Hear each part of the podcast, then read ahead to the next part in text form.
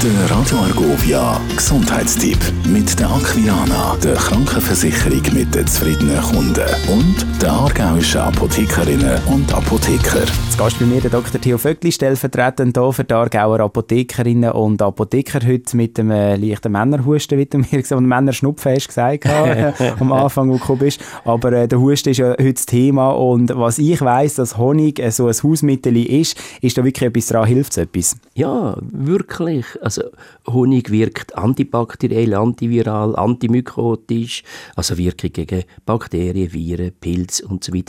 Und wirkt auch entzündungshemmend, nicht zuletzt auch wegen dem Gemisch aus äh, Fructose, Glucose und hunderte von Inhaltsstoffen, eben auch die entzündungshemmende Wirkung. Da gibt es ja Leute, die im Moment so einen Reizhusten haben. Hilft Honig dann auch? Ja, kurzfristig schon. Das ist interessant.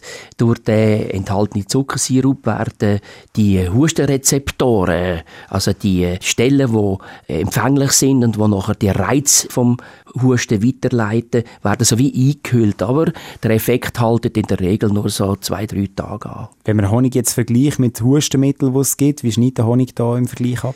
Also auch Studien haben gezeigt, dass auch Honig gegenüber den chemischen Hustenreizstiller durchaus in den ersten drei Tagen kann gleichwertig sein, absolut. Aber Vorsicht ist Botten, gell, bei Kleinkindern, äh, wo man Honig weggeben. Genau, Honig ist für Kinder unter zwölf Monaten nicht geeignet, weil ihr Immunsystem noch nicht so weit ist und Honig so viel Inhaltsstoff drin hat, Allergen und so weiter und so fort, wo vielleicht eben die Kinder unter zwölf Monaten nicht können prestieren und sich nicht können dagegen wehren.